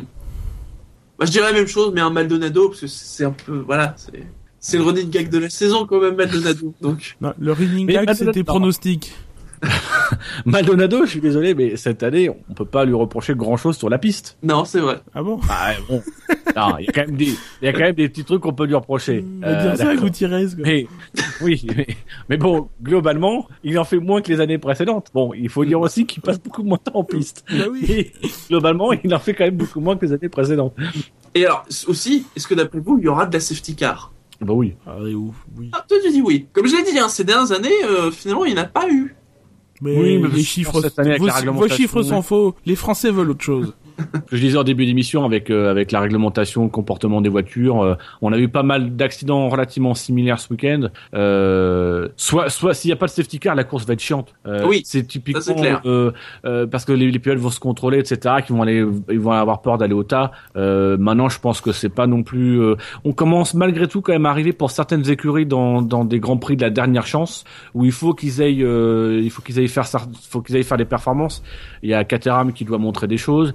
Il y a McLaren, Ferrari qui doit montrer des choses. McLaren et Ferrari, on a déjà Alonso qui euh, voudrait inciter Ferrari à se tourner vers 2015. McLaren, ça semble être plus ou moins la période où ils vont plus ou moins commencer à se tourner vers 2015 eux aussi. Donc j'ai envie de dire, c'est un peu aujourd'hui qu'il faut qu'ils prennent des risques pour aller chercher des résultats. Quoi. Donc je, je mise aller sur euh, sur trois safety cars. Ah, quand même. Ouais. Moi, j'en dirais une, comme une, seulement une. Faut savoir que la course de 2007 complètement, euh, 2007 complètement, f- enfin 2007 et 2008 sont complètement folles les deux courses. Ouais. Enfin, surtout 2008, mais 2007, euh, il y en a eu 3 4 et pareil 2008 aussi 3 4. Donc c'est vraiment un, un haut standard là que tu cherches, Dino. Ouais. Mm. Et un drapeau rouge, attention, hein, je le précise Ouais. bien. Ah non, oui. moi je, je dirais ouais safety car, mais une, pas plus. Oui, allez deux, moi je dirais deux. On va passer à nos, nos fameux engagements. Yes. Ah, alors, est-ce que quelqu'un est dé- est déjà inspiré sur quelque chose euh Victoire de Bottas. Ouf. Oh, Parce qu'avec le départ des Williams, les Williams vont prendre un bon départ. On va se retrouver à 4 de front euh, à la première ligne parce qu'ils vont sauter euh, Vettel. Ils vont arriver avec les deux Mercedes et 4 de front, ça passera pas. Et on a euh, Massa, comme par hasard Massa, qui va taper l'une des Mercedes, qui va être éliminée et qui va emmener l'autre, euh, qui va être elle, elle aussi être éliminée. Elle va abandonner deux trois virages plus loin parce qu'en fait c'est le moyeu arrière de la de, de, de la roue qui va être un petit peu brinque-ballant. Mais sinon voilà, il y aura pas de Mercedes à l'arrivée. C'est Hmm, la, la victoire. De Pas de la faute des pilotes Mercedes, de la faute des pilotes Williams. ah. C'est c'est la victoire de Sabotas. Allez, on va, on va encore une fois casser du carbone. Je vais dire, lorsqu'il y aura la safety car, j'ai dit qu'il y aura une safety car, les voitures vont rentrer au stand pour faire leur changement de pneus, mais ça va être précipité. Les deux Ferrari vont rentrer en même temps. Raikkonen va rentrer dans la voiture d'Alonso. Les deux vont abandonner, histoire de bien foutre la merde, tu vois, chez Ferrari, parce que, qui- comme on dit, hein, quand on creuse le trou, autant creuser encore plus profondément. Ça va blesser 12 mécanos. Non, mais tu sais, comme comme comme euh, comme il y avait eu pour Hamilton et Raikkonen en, en bout de ligne dro- droite, Ah oui. bon. histoire de, de juste abîmer les voitures. Et comme Raikkonen voudra pas rentrer au stand après ce qui s'est passé, il finira son week-end au casino qu'il y a sur l'île. Ça c'est ça c'est ça ça ça aussi c'est- pas, pas pas prise de risque quoi, quand on connaît que Raikkonen. Il dit il y a des chances qu'il y finisse. Tu es sévère avec Shinji. Oui. Juste mais C'est parce que je l'aime bien. Euh, Alors moi je dirais pour une fois euh, les deux Sauber euh, à l'arrivée euh, mais à deux tours. Ah, c'est pas mal. Et il se fout de ta gueule, Shinji. Ouais, ouais. Bon, tu me diras, il y a du progrès. il y a un son à l'arrivée. Que vous avez Sutil qui déclare après les qualifs, euh, bon, on est passé en Q2, euh, c'est déjà une petite victoire. On a réussi à faire deux tours sans casser le moteur. Ah, super subtil avec des super temps, il peut faire que des choses super. Tout Ah à bon fait. Oh là là. Il peut faire un super abandon. Aussi, oui. Ouais, c'est- remarque un tonneau de super sutil, casse euh, super sutil qui vole, bah ça, ça, a- ça a du sens quoi. Oui, c'est vrai. Oui, c'est vrai. Donc voilà pour, des, pour, pour nos pronos. Et alors, Alors sur sur, sur le chat, on a des on, on a des pronos. Ah, on a euh, Bilo qui nous propose, il y aura pas de doublé Mercedes aujourd'hui. On a Bertaillot qui nous dit euh, euh, Vettel qui casse, Ricciardo qui touche le mur, Bottas et Massa au pâquerette. pas mal, ouais. c'est beaucoup de, taux- de, de carbone cassé, hein, quand même, hein, cette semaine pour les, les pronos. Il y a une thématique. Oui. Et alors, avant de finir, Dino, Dino, tu as préparé un petit quiz. Ah Oui, ça c'est dimanche matin. C'est on on vient prendre euh, le le le café avec du pain, du beurre. C'était quelle bon, année a un été SAV. La cracotte? Vous avez 5 minutes pour répondre. Et donc un petit peu inspiré par euh, par Gus Gus qui nous a posé une question lors de la précédente émission et puis en, en préparant euh, ton ton quiz qui n'est pas encore prêt, Shinji, je te le rappelle pour l'émission de demain. Euh, Mais j'ai l'idée. retrouverez- Vous retrouvez demain le SAV à partir de 20h30 pour euh, l'émission consacrée à la course et donc N'oubliez pas Euh, de la voter, parce que vous victoire. aurez, vous aurez un peu moins de temps, hein, forcément, parce que le, le Grand Prix est un peu plus tard. Oui, et puis surtout si vous comptez qu'on publie l'article 24 heures après, euh, vous aurez 10 minutes pour voter. Donc, je voulais vous- Par précaution, allez sur Fun Effort. Je veux pas le dire, mais là, quand même. Non, l'article sera prêt. Oui. On y tient. Et donc, euh, je vous pose la question suivante, et comme d'habitude, vous essayez de, de trouver la réponse. Euh, sur la grille de départ du Grand Prix d'Italie, ils sont 8, mais pourquoi? Alors déjà, pourquoi c'est le Grand Prix d'Italie alors qu'on est au Canada? Mais parce que. Ah Il y a lié à il y a quelque- un lien C'est quelque chose, c'est lié à quelque chose que l'on a appris cette semaine, mais euh, qui, qui ne se vérifiera que au Grand Prix d'Italie. Ils seront 8. Bah déjà, il y aura 8 moteurs Mercedes, normalement. Euh, oui, mais ça concerne pas euh, le moteur Mercedes. Ils seront 8 à avoir roulé chez Ferrari? Euh, non. Non, bah non, je- pas tant que ça. Ça concerne Je Ferrari? crois que c'est 3. Ça concerne pas Ferrari. Non, mais tu vois, ça aurait pu être un mo- moyen déguisé de, de, de parler de, de, Ah. de, de Vettel qui roule dans une Ferrari euh, sur le Red Bull Ring, un promo avec Berger. Oui, mais non, mais c'est ouais, c'est c'est pas vraiment une Ferrari, c'est Ouais, tu me dis ça, moi, de, de Ferrari, je, je garde celle, celle, celle qui a piloté Vettel et pas celle d'aujourd'hui. c'est non mais c'est quand même c'est quand même incroyable ce que ce que Red Bull a accepté quand même. Oui. C'est fort. Vettel qui roule dans une Ferrari T'imagines, c'est- cet, c'est cet essai qui, qui le décide à quitter Red Bull et à dire, ah, je, veux, je veux connaître cette sensation plus, plus longtemps. Sinon, Il quand tu dis Il faut quand même imaginer que ça a le même impact que si c'était Alonso qui roulait dans une Red Bull sur le circuit de, de Fiorano. Et voilà, c'est Voilà. quand même très costaud. Donc, Quand tu dis 8, c'est, c'est bien 8 pilotes, 8 voitures, c'est pas 8 personnes. euh, C'est 8 pilotes, même si, si je ne compte pas, si je ne compte pas que les pilotes, il y en aura probablement plus que 8. Il y en aura certainement même minimum 9, voire 10. Quel l'intitulé si exact de la question Exact, hein, donc. euh, Sur la grille de départ du Grand Prix d'Italie, ils seront 8. Grand Mais pourquoi D'Italie 2014. En sachant que euh, il y en aura potentiellement 10 Plus, total voilà. si je compte pas que les pilotes. Enfin, ils seront quand même 22 euh, finalement, hein. on est d'accord. Ils seront quand même C'est 22. quand même Il y aura 22 ça fait- pilotes sur la grille, Ça fait un pilote sur 3. grosso modo. Ils seront 8, ils seront 8. Aujourd'hui, ils sont gagné- 7. Avoir gagné Aujourd'hui, titre c'est 7 et c'est 8. À, à- à voir quoi? Avoir gagné un titre, un titre constructeur? euh, Ah, Donc c'est tu penses que euh, en fait Mercedes serait euh, champion constructeur dès le Grand Prix d'Italie? Ou, ou, Ou avant. Même avant. Même avant hein. ou Ouais. même avant. Mais si ça avait été avant, là je prends, je prends un risque. Là c'est la certitude, j'ai la certitude que au Grand Prix d'Italie ils seront 8. Ouais, mais C'est t'es pas un, un peu, pari. t'es un peu une tête brûlée, c'est pas. Ah, non, non, c'est un Ah non truc non, je suis sûr. Sauf sauf accident et indisponibilité. histoire de- euh, d'âge des pilotes. Non, Il y a une histoire de naissance, euh, non. Aujourd'hui, ils ne sont que 7. Aujourd'hui ils sont seront que 8. donc c'est pas D'accord. 8 Ils euh, seront- si tu prends Ils les enfants de tous. officiellement 8 au Grand Prix d'Italie. C'est pas genre euh, si tu prends tous les les enfants de le- tous les pilotes, ils sont 8 quoi. Enfin, il y a les 22 Non. pilotes, ils ont 8 gamins à, à tous. Non, ça c'est pareil. Là, ça, me- ça me ferait pronostiquer euh, sur euh, la date de naissance d'un enfant, euh, en sachant qu'il peut très bien naître après ou avant. Euh, là, j'ai la certitude, la certitude. Oui, enfin, que tu sais, les- les- qui la gestation, c'est 9 mois, c'est pas 12, hein, donc quand même, tu peux savoir à peu près. Oui, Oui, mais après, mais il y a, y a ça- des gens comme Vettel dont ça- on n'a pas d'infos visuelles sur la sur la paternité ou pas. Voilà. Et puis t'as et puis t'as 15 jours entre deux grands prix. C'est pas impossible que t'aies euh, un enfant qui naisse avec minimum 15 jours de différence. Soit généralement avant euh, avant la date euh, du Oui. terme, mais ça peut être aussi après. Euh, c'est pas impossible que du coup euh, ça soit plutôt en, au- sur cette logique, ce soit plutôt en Belgique qui soit 8. Mais là, je vous dis avec certitude, ce sera en Italie qui seront Donc, il y a un pilote qui va gagner ce statut entre le Canada et l'Italie. Même, je peux même te dire, il va gagner ce statut entre le Grand Prix d'Italie, le, entre le Grand Prix de Belgique et le Grand Prix d'Italie. Ah oui, d'accord. Ah, les C'est pour ça qu'ils seront 8 au Grand Prix. Les- Ouais, les pilotes avec 200 départs.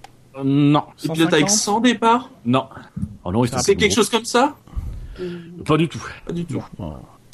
À savoir que sur le chat, tout le monde s'en branle, visiblement. Ah oui. non, non. Ah non, il parle de, de, de Roland Garros. Ah oui, il faut. qu'on- oui, bah voilà, donc tout le monde s'en branle. Ah, ils seront 8 à avoir battu Gaël Monfils au tennis. Non. À avoir pris un set en moins de 20 minutes à Gaël Monfils. Non, non, non, c'est lié à la Formule 1. Trop facile ça. Euh, Ah, sur le chat, on, on dit les trentenaires, Non, puisqu'on on a dit que c'était pas lié euh, à pas la. lié à l'âge. Je rappelle la question sur la grille de départ. Le- fact, Ils seront ce- 8, mais pourquoi Ce, fact, ce, ce facteur qui va faire qu'ils vont passer de 7 à 8, c'est lié à la course ou c'est autre chose? C'est en partie lié à la course. Partie liée à la course. Ils seront 8 parce qu'ils seront entre 7 et 9. Voilà, c'est ma Tout réponse officielle. C'est mon dernier mot, Jean-Pierre. Et j'ai- même envie de dire, généralement, chaque, chaque année, il y en a un nouveau.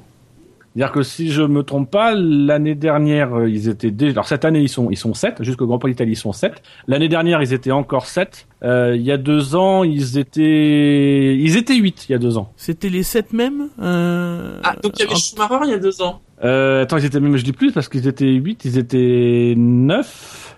Ils étaient même plus, euh, il y, a, que- il y a deux ans. Ils étaient 9, je crois. Est-ce que c'était les 7 mêmes entre euh, 2012 et 2013 Entre 2012 et 2013, oui, c'est les 7 mêmes. On, par- le on parle fait bien de savoir 7 qui sont personnes sur les 22 ou 24 pilotes qu'il y avait à l'époque. Hein, on est... Oui. Mm. D'accord. Cette année, c'est les 7 mêmes que l'année dernière. Si on savait lesquels seront les 7, on... Non, pas forcément. On Ah bah, je peux pas. vous les dire, hein, euh, les autres. hein. Les autres, c'est euh, Fernando Alonso, euh, Button, euh, Massa, Vettel, Hamilton, Rosberg. euh, Est-ce que j'en oublie euh, Raikkonen C'est un rapport avec un sponsor? Non. C'est statistique? C'est que des pilotes victorieux. Non, c'est pas statistique. Tu disais, Shinji Là, il y a que des pilotes victorieux que tu nous as cités. euh, Oui, oui, il y a que les pilotes victorieux. Il y a même euh, pas mal, euh, pas mal de pilotes, euh, même champions du monde. La spécificité, c'est que le huitième cette année, alors, sauf retournement de situation d'ici la fin de saison, enfin d'ici le Grand Prix d'Italie, mais le huitième n'est pas encore victorieux. Ah, c'est des pilotes dont le salaire est au-delà d'une certaine limite? Enfin, c'est. Non, ça n'a rien à voir avec le salaire. Il est pas victorieux, mais il pourrait l'être. Enfin, c'est quelqu'un genre Grosjean, quoi. Est-ce que si on sait qui sera fait. huitième, ça va nous aider? Ça peut vous aider, oui, mais euh. Alors pour répondre à la question de Bilo qui nous demande est-ce que c'est un truc qui arrive toujours au Grand Prix d'Italie, généralement oui, c'est- c'est concomitant du Grand Prix d'Italie. Pour des raisons pratiques euh, d'ailleurs. Le trophée C'est Lorenzo un événement Bandini. Aussi pratique. Ouais. Tu, tu, tu disais? Le trophée Lorenzo Bandini. Donc oui, c'est le trophée de Lorenzo Bandini. On a appris le lauréat du trophée Lorenzo Bandini qui est? Romain Grosjean? Non, Non? Hülkenberg? Non. Attends. Attends, répète-nous ceux qui y sont déjà. Kevin, Kevin Magnussen. non. Ceux qui y Non. sont déjà, donc c'est le trophée Lorenzo Bandini qui est attribué en 2014 sur l'année 2013. 2013. C'est là où, c'est là où, moi je trouve ça un peu étonnant, mais on verra.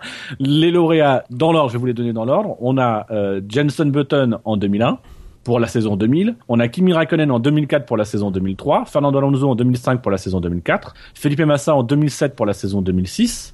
On a Sébastien Vettel en 2009 pour la saison 2008. Hamilton en 2010 pour la saison Je crois 2009. qu'on a compris le concept. Rosberg en 2011 pour la saison 2010.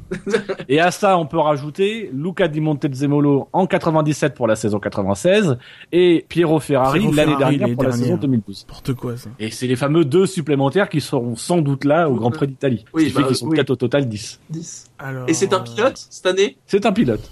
Puisqu'ils seront 8 sur la 2013. grille de départ. Et il y a un truc cocasse par rapport à cette année? Euh, Ah, le fils- que... Le fils de Bruno Senna?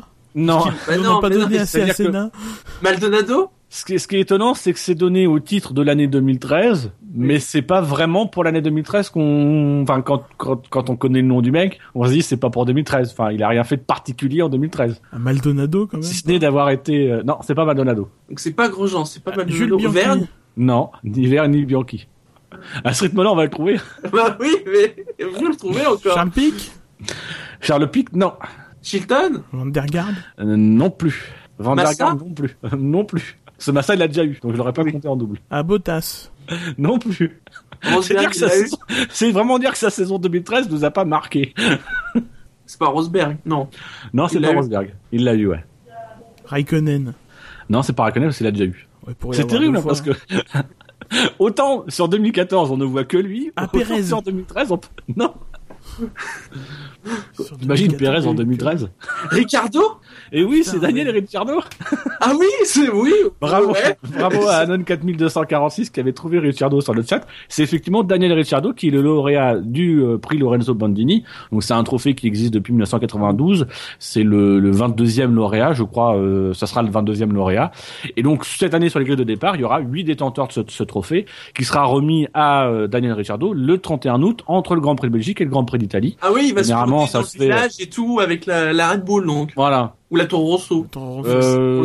C'est vrai que ces dernières années, c'est souvent un trajet qui est fait entre Faenza et, euh, enfin, c'est sur la route de Faenza et le village de, le, le, le village de Bandini. Oui, et comme ils Moi, je allaient m'en pas le donner à. Vergne, bon. Voilà. Donc, c'est vrai que ce qui est assez étonnant, c'est que autant c'est mérité au titre 2014 de ce qu'il nous fait depuis le début de saison, autant sur la saison Ah ouais, 2013, Pour le prochain, si ça ce serait n'est justifié. d'avoir été choisi par Red Bull, c'est pas forcément le pilote qui nous a le plus scotché, euh, qui voilà. Bah, Mais peut-être, que- alors faut rappeler que c'est c'est un prix qui récompense le talent en devenir, et donc peut-être qu'ils estiment que euh, en 2013 il y avait déjà les germes de ce qu'allait devenir Ricciardo cette année. Est-ce que tu peux me citer quelque chose qu'a fait Piero Ferrari en 2012 Déjà, de jeunes talents S'il te plaît. oui, euh, c'était une écurie qui progressait à l'époque, Ferrari. non Oui, mais en 2012, Piero Ferrari a en fait 2012, beaucoup pour... Personne n'a compris le. Le pire, c'est que l'année dernière, on l'attribue à Piero Ferrari, mais c'est Massa qui va le chercher. Vraiment le truc hyper cohérent. À la limite, pour, pour l'an dernier, je sais pas, peut-être qu'un Grosjean ou un Hülkenberg aurait peut-être été plus Ce qui est, oui, ce qui est étonnant, c'est que ça logique. pas Après, on peut, Parce que pour le coup, s'il y en a, il y a bien un pilote qu'on voit l'année dernière, c'est plutôt Grosjean. Ricciardo, euh, voilà, il, il, fait une bonne saison, il fait une solide saison. Voilà, oui, entre guillemets, le fait marquant de sa saison, c'est d'être choisi par Red Bull. Rien c'est vrai, vrai, vrai que tu le, à, Red Bull, euh... tu le donnes à Grosjean cette année et à Ricciardo l'année prochaine, c'est pas scandaleux, quoi. C'est beaucoup moins. Voilà. Mm. Alors que si tu donnes à, à Ricciardo cette année et à Grosjean l'année prochaine. ouais, là, ça ferait bizarre. Pour le coup, c'est moins logique. Bon, ils l'ont donné à Bruno Senna en même temps, ça a perdu beaucoup de crédibilité. Hein. Mais de toute façon, si vous regardez les derniers lauréats, euh, bon, vous avez Hamilton, Rosberg. Ils ont gratté, quoi. trop mal. Même si on notera quand même qu'ils avaient quand même euh, Hamilton, c'est sur la saison 2009. C'est quand même pas sa meilleure saison. Non. Et Rosberg, c'est sur la saison 2010. Bon, c'est une bonne saison, mais c'est quand même un petit peu tard pour le détecter comme étant un jeune talent. Et bon, Bruno Senna sur la saison 2011. Et là, pour le coup, c'est euh, déjà à l'époque, moi, ça m'avait outré. Et Oui. voilà. je crois, oui. Je crois qu'on avait déjà parlé, on avait déjà dit que c'était n'importe quoi. Et ben là, voilà. Donc c'est un beau lauréat, mais euh, mais peut-être pas le bon pour cette année. Oui. Ils ont tiré le, le mauvais numéro. Quoi. On arrive à la fin de l'émission. Comme d'habitude, on fait les rappels habituels. Le SAV de la F1, c'est sur iTunes, la chaîne Alpha de Pod Radio, sur Podcast France, sur Facebook, sur le compte Twitter arrobase le SAVF1, sur YouTube, parce que la F1 sur Internet, c'est sûr, savf1.fr. c'est bien, vous n'êtes pas trompé. parce que le SAV de la F1, c'est La famille. Le rythme des podcasts. bien.